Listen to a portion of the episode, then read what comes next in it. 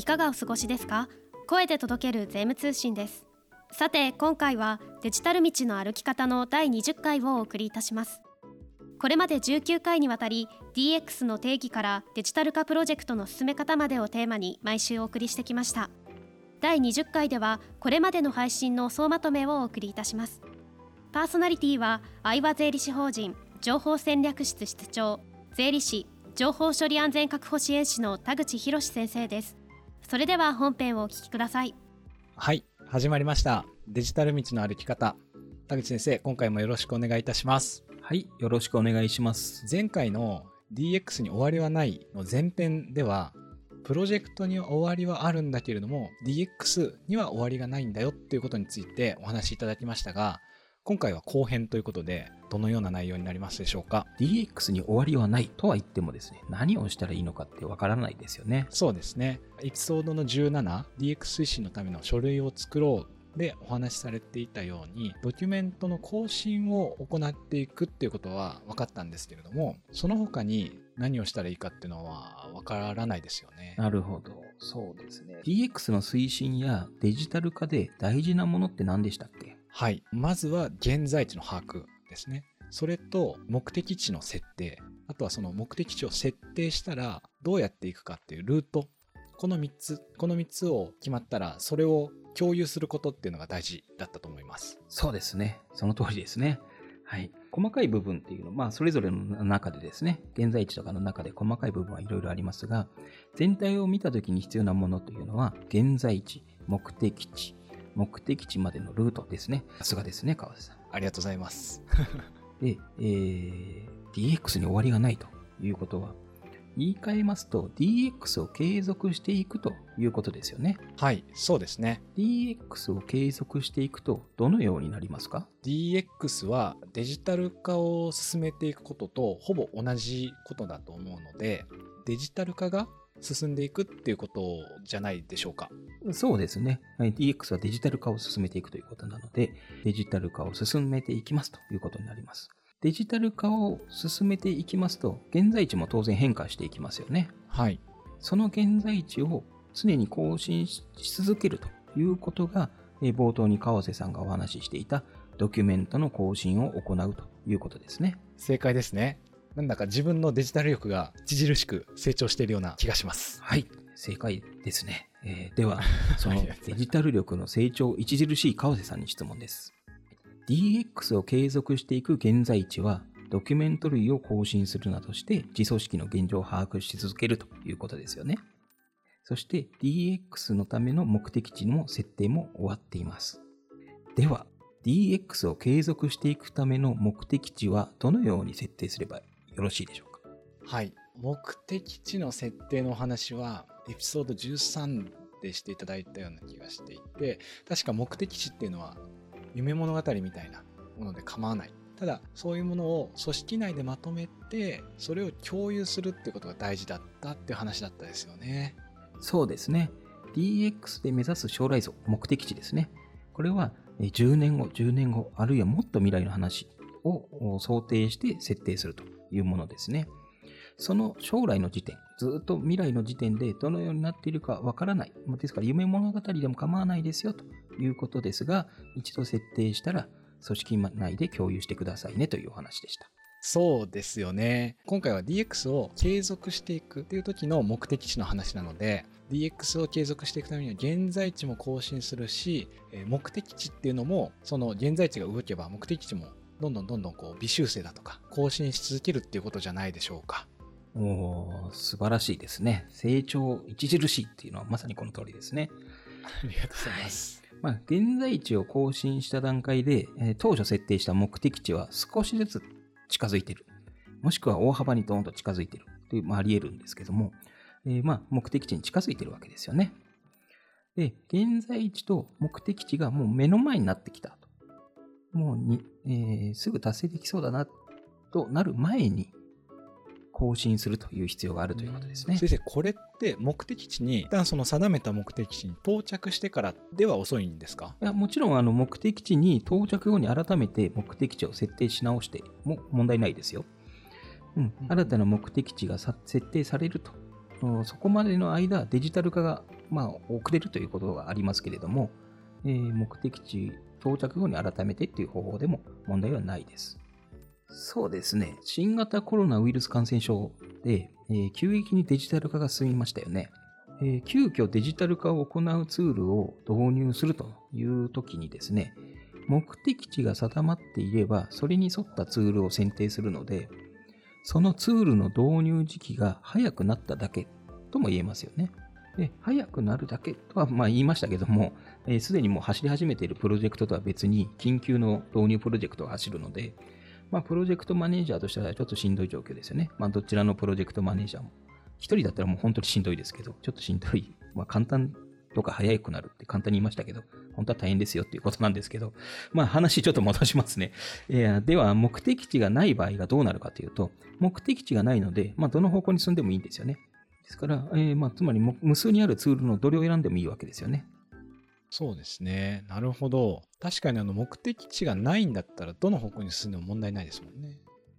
でも、問題がないっていうことは、目的地の設定も別になくていいのかななんていうふうに思ってしまったんですけど。そうですね。影響を受ける業務範囲が小さいツールとかですね。目的地設定までの間、まあ、短期間だけ限定的に使用するというようなツールであれば大きな問題にはならないんですね。うん、でその後目的地の設定をしたときに、こう導入したツールと目的地が異なっていると。ツールの目的方向性と目的地の目的地が違っているということがあるんですよね。そういう時にちょっと問題が出るかなということですね。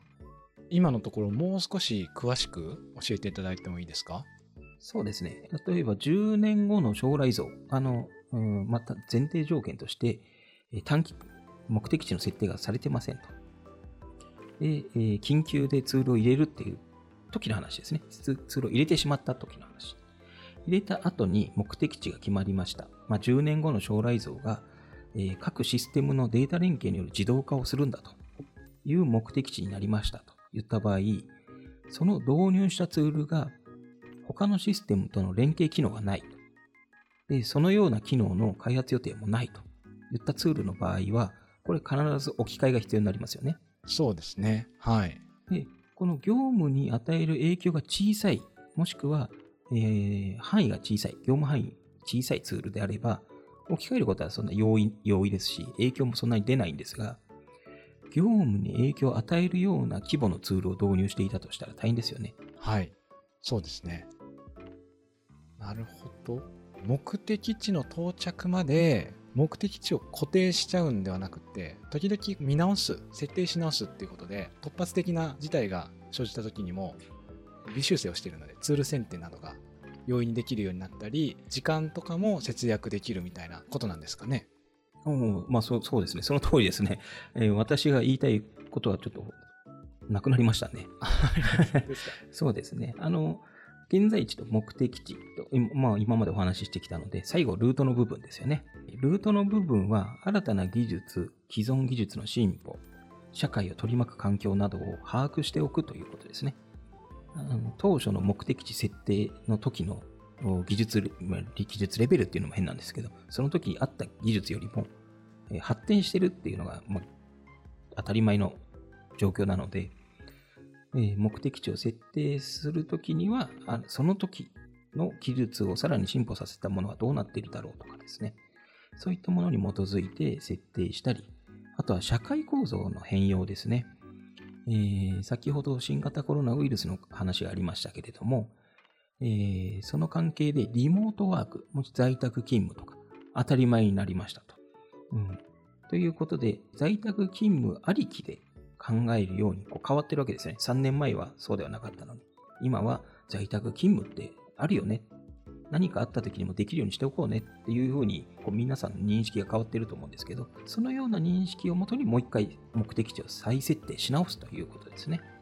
ですから、その3年前はリモートワークとか在宅勤務なかなかったっては言わないんですけど、それはまだまだ先ですよね。10年とか15年先じゃないんですか？みたいな雰囲気あったんですけど、え、3年経った今の段階で、もう在宅ワークとリモートワークできできてないとまずくないですか？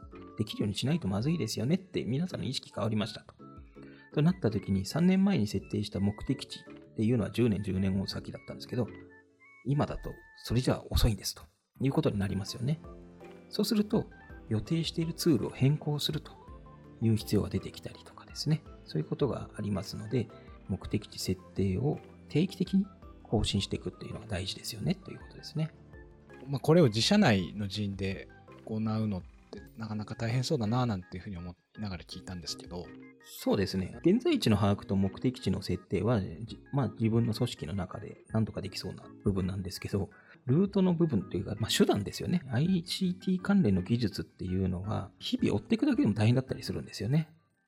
うん、なので、自社内の人員で賄えるということであれば、それで構わないんですけれども、このあたりも外部人材、えー、どんどん活用していただいた方がいいのかなと思いますね。確かに ICT 関連の技術って専門用語とかも多くって、自分でやろうとするとすごい覚えるのだけでも辛いですよね。そうですね。あの専門用語、まあ、最先端のところだと英語なんで、大変ですよね。まあ、まあ、得意な人からしたらどうってことないんでしょうけど。ありがとうございます。なので、現在地と目的地とそのルートのお話をしていただいたんですけれども、では先生、今回の配信含めて、今までの振り返りみたいなところお願いできますでしょうか？はい。今までの振り返りということでですね、このデジタル道の歩き方はですね、DX の基本的な考え方を理解できればデジタル化を進めやすくなるはずだと。そういう強い信念を持ってですね、データとは何かというところからデジタル化プロジェクトの進め方まで20回にわたってお伝えしてきました。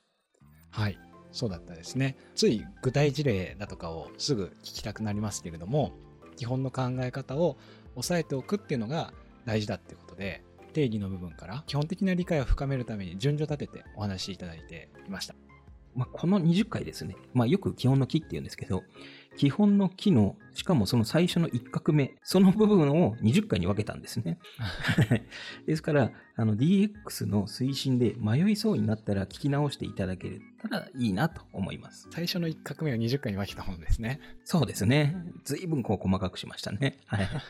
はい、そうですよね。エピソードの1、2だとかはもうその DX が求められてる背景とか、そういうところから始まってますので、何か迷った際に聞き直してもらえたらなと思いますし、あとは疑問が湧いた時だとかは概要欄のフォームからいつでもお気軽にお問い合わせいただければなと思っています。そして今回20回で一つの区切りとなるんですけれども、次回からは各回ごとにテーマを設定して少し具体的な事例だとか考え方、こういうケースはっていうのをお伺いできたらななんていうふうに思ってるんですけど、先生そろそろこういうのはいかがでしょうか？はい。そろそろそういう具体事例とかですね、ちょっとこう、一つの分野を掘り下げてみてとか、そういうお話をしていこうかなと思いますね。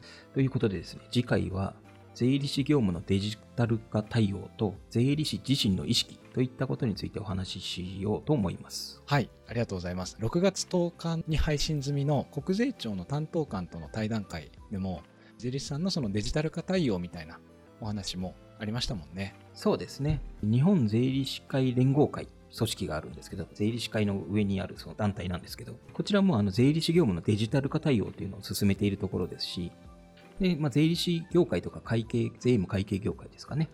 に対して、まあ、そのデジタル化で私自身の思うところをちょっと話していきたいなと思います。はい。ありがとうございます。ぜひ聞きたいなと思います。よろしくお願いします。それでは、今回の配信はここまでとなります。それではまた次回の配信でよろしくお願いいたします。田口先生、ありがとうございました。はい、ありがとうございました。デジタル道の歩き方の第20回をお送りいたしました。番組ではご質問や取り上げてほしいテーマなどを募集しています。深掘りしたいテーマもう一度聞きたい内容パーソナリティへの素朴な質問などお待ちしております。ツイッターをご利用中の方はハッシュタグ声で届ける税務通信をつけてご投稿をお願いします。届けるはひらがなです。また概要欄のフォームからもご質問を受け付けております。これまでに配信された声で届ける税務通信の各エピソードは概要欄のスペシャルサイトからシリーズごとに聞くことができますのでぜひご利用ください。最後までお聞きくださりありがとうございました。それでは第21回の配信でまたお会いしましょう。